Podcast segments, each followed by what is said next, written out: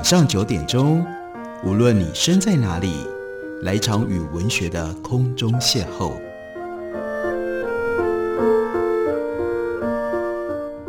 杨照谈书，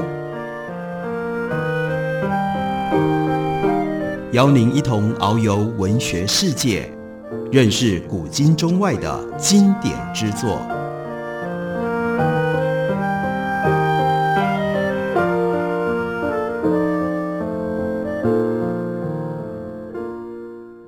各位听众朋友，大家好，欢迎收听杨照谈书。本节目以台北广播电台 FM 九三点一，每个星期一到星期五晚上九点为大家播出。我是杨照，在今天的节目当中要为大家介绍的，这是心灵工坊所出版的书。这本书的书名是《女英雄的旅程》，它的作者是 Marie Murdock。这本书它有它的独特的重要性，因为这是心灵工坊特别推出的三十周年纪念版。一本书可以在书市上面一直不断地吸引读者长达三十年的时间，这本书当然就有特殊的价值。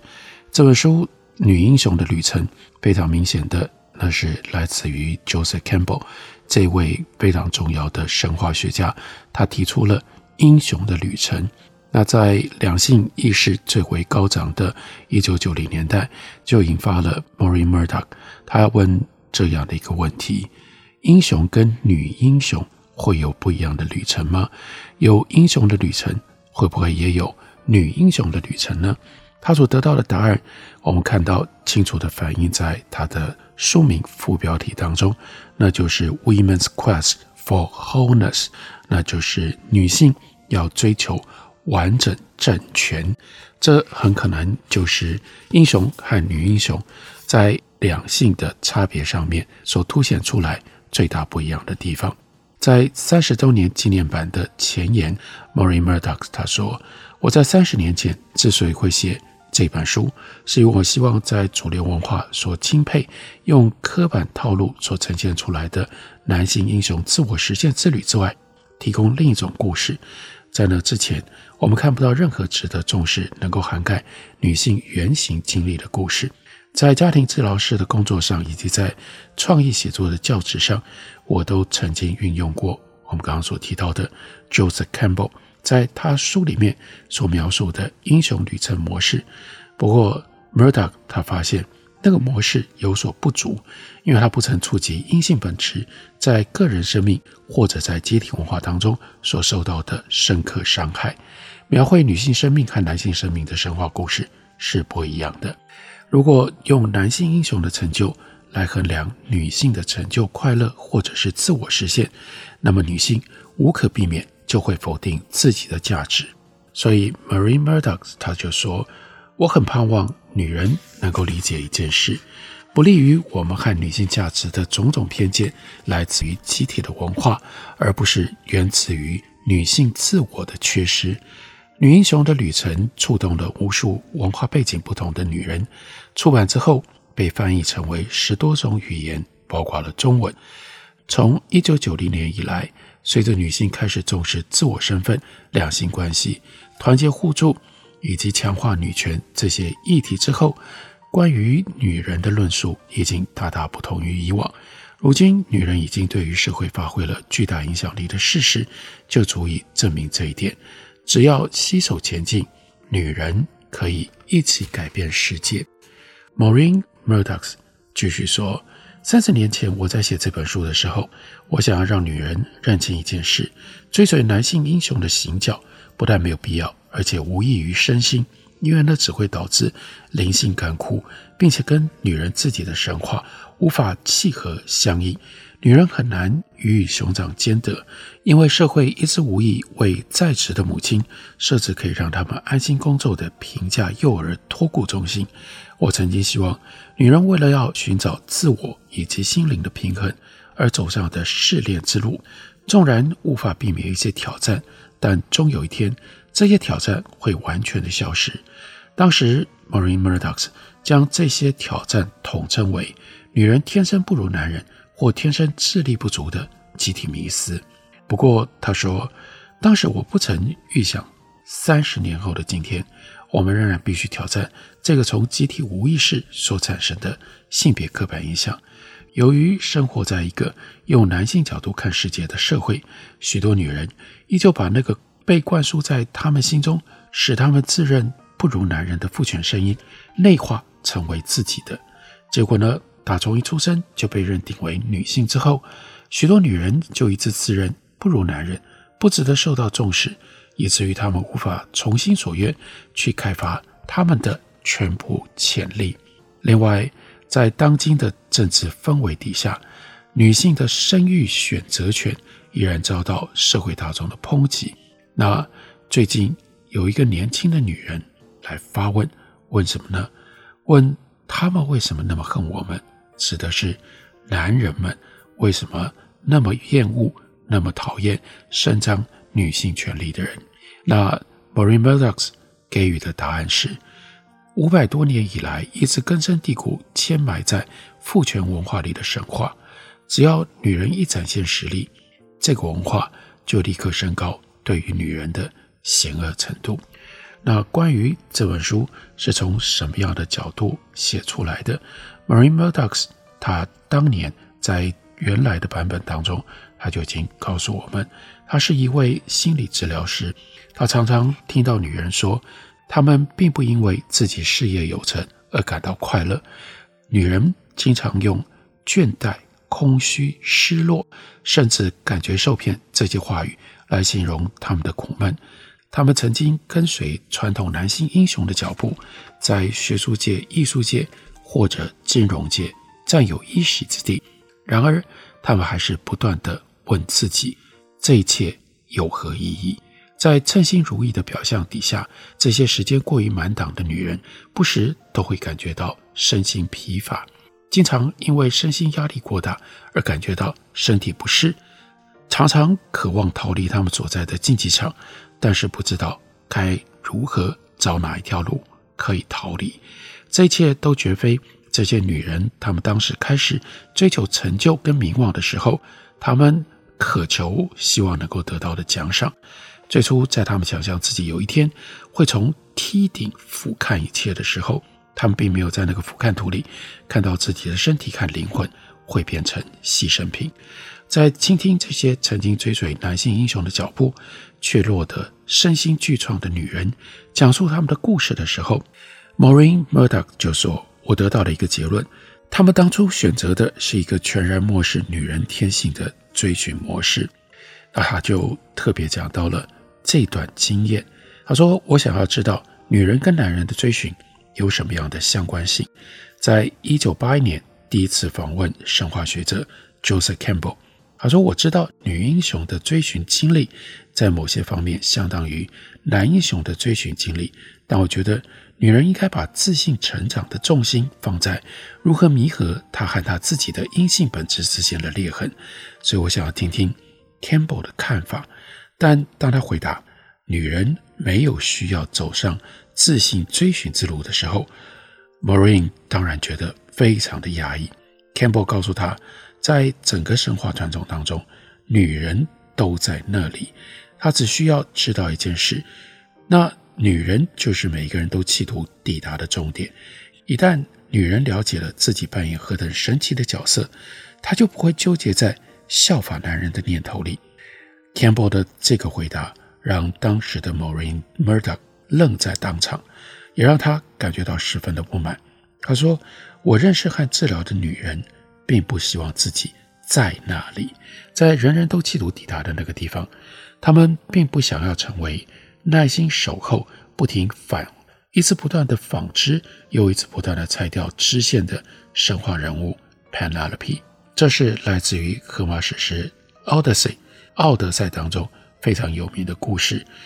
，Ulysses 在外面浪迹了十年，没有回到家乡。这个时候，在家乡苦等他的妻子 Penelope，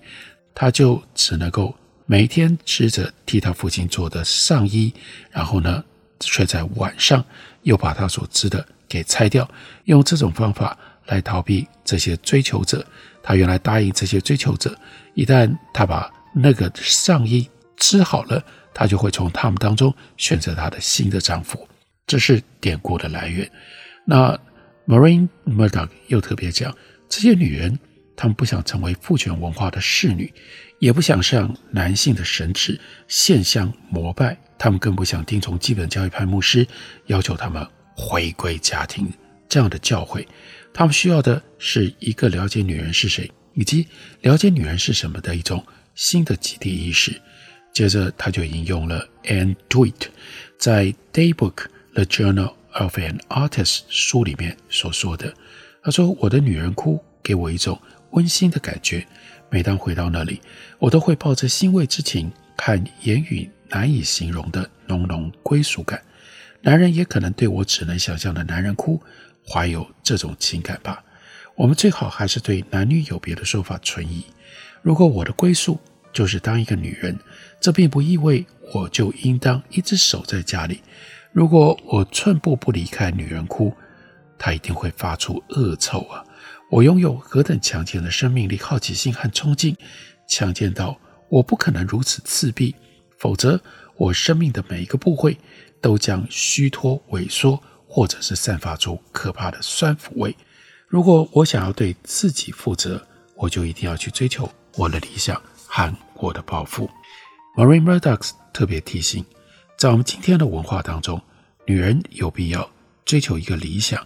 那就叫做全面拥抱内在的阴性本质，珍惜自己的女人身份，复原饱受父权文化伤害的大地母亲。这是一个能够让自己成为整合、平衡并且完整的个人的重要心灵旅程，如同多数的追寻之旅一样。女英雄在她的追寻之旅上，也会遭遇各种的挑战，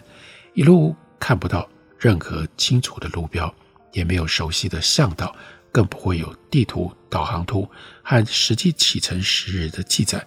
因为这趟追寻之旅不会是循着直线路径前进，他也很少得到外在世界的保养。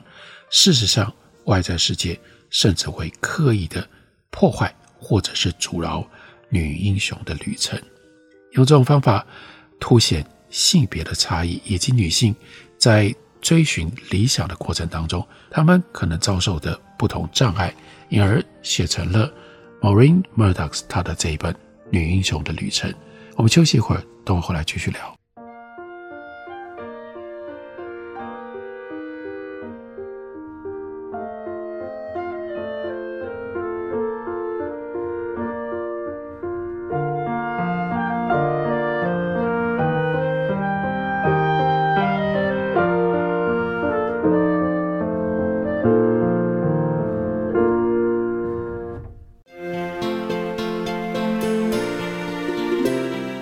大家好，我是方山。你现在所收听的是最有活力的台北广播电台，FM 九三点一，AN 一一三四。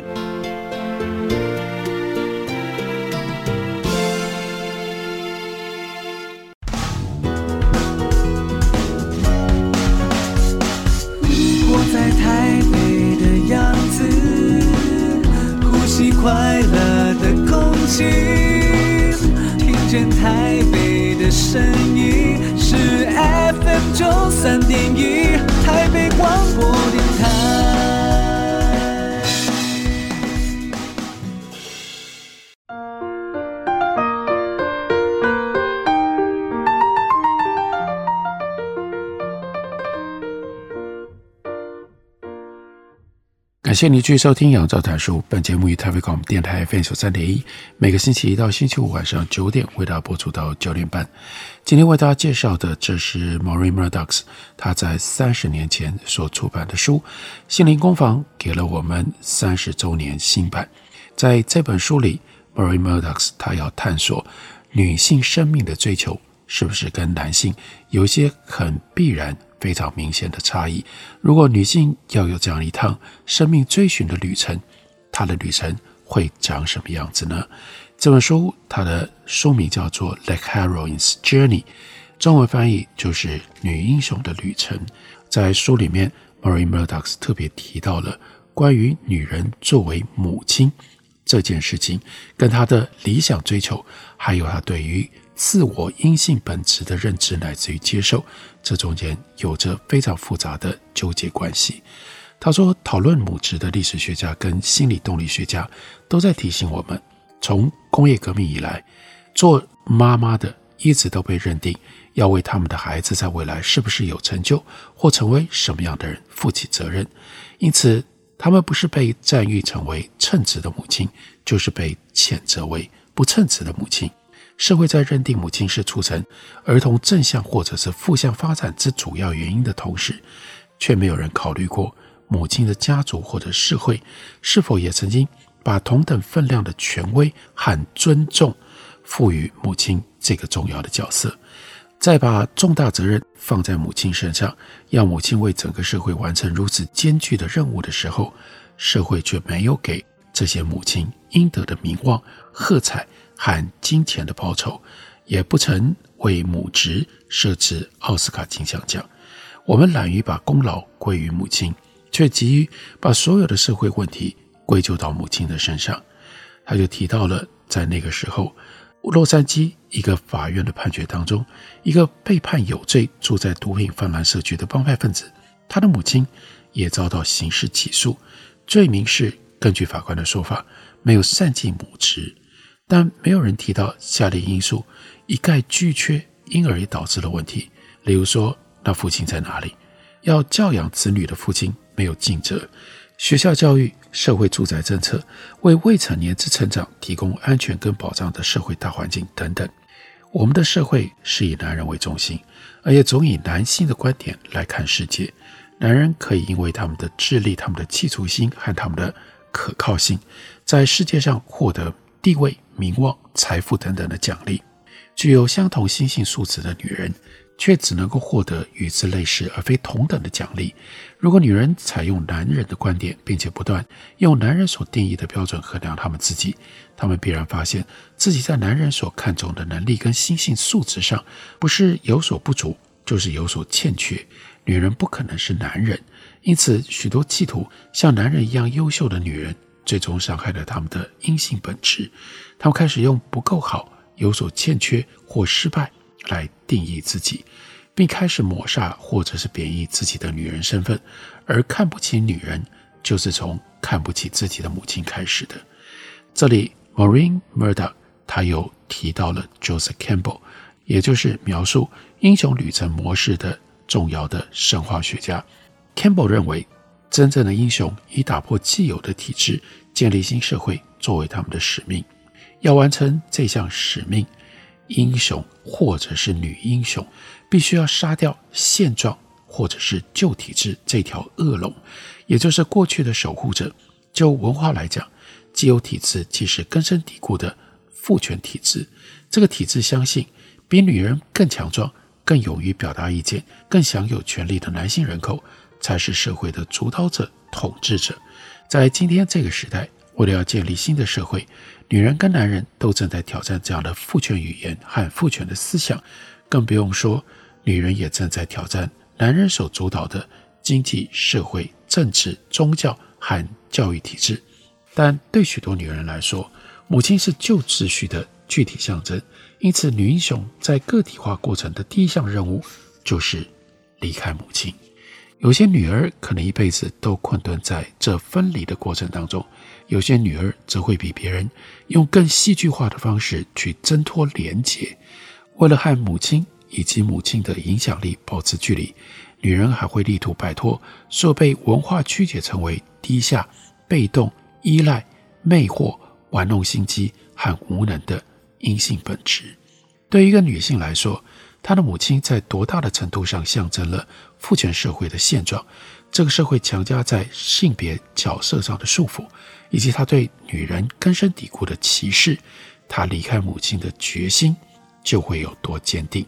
唯有在他逐步行经心灵成长的各个阶段，开始逐渐了解文化才是歧视女性的罪魁祸首之后，他才会开始明白女性并非他自觉卑微不足的原因。在一个歌颂阳性本质的文化里，许多缺乏自信。并且深感惶惑的女儿们，不过是在他们的母亲的身上就近找到了代罪羔羊而已。然而，事实上，我们的母亲以及他们的母亲，都曾经像在圣经里面所说的罗德的妻子一样，被禁锢在男性投射在他们身上的形象里。一九五零年代，苏联发射了人类第一枚人造卫星之后，美国全国上下开始要求学童努力学习数理。在这个背景底下，Mary Lynn 她在二十五年前走进了一所女子学院，决心她要研读高等数学。然而，她之所以选读数学，真正的原因却是当时只有极少数女人愿意进入这个领域。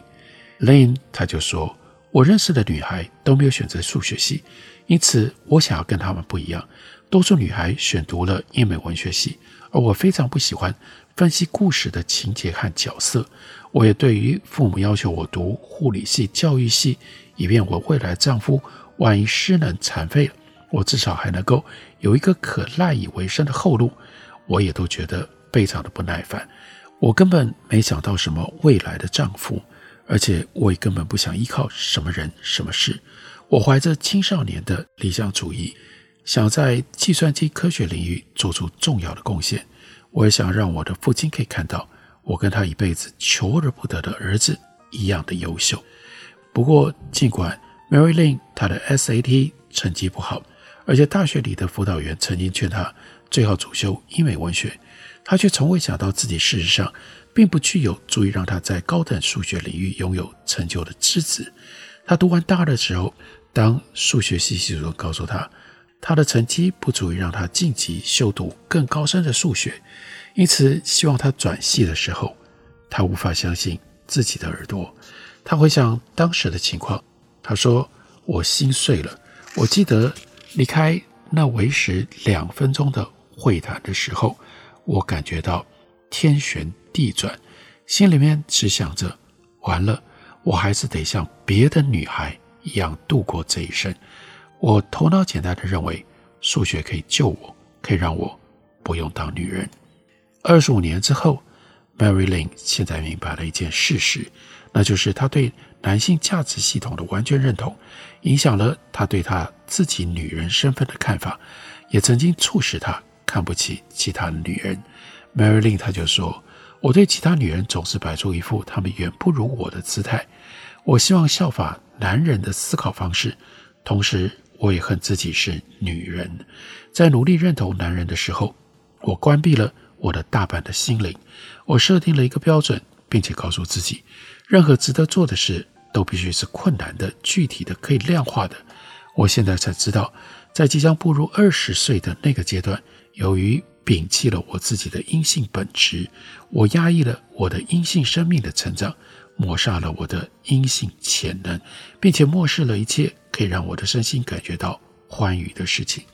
经过了这么多年之后，四十二岁生日即将来到，Mary Lynn 她做了一个梦，她说：“我梦见坐在苏格兰一部巴士的后座睡着了，但在巴士大回转的时候醒了过来。”这里呢是 Die Hard Street，现在是晚上九点一刻，但天色仍然很亮，北极光在空中闪耀着。他一边思索着这个梦，他一边说：“我现在明白，Die Hard Street 这一班巴士代表了我的生命的姿态。多年以来，我一直用最强硬、最顽固的姿态，Die Hard 的那样的一种姿态，抗拒任何被认为跟女人有关的事情，在我不能成为数学家之后，我开始投入募款活动，并且学会运用手段，依照男人的游戏规则争取上位。但我没有学会如何放轻松，没有学会如何滋养自己的身心，如何去享受生命。我的朋友说我是工作狂，我答说我不得不如此，因为这是社会的运作方式。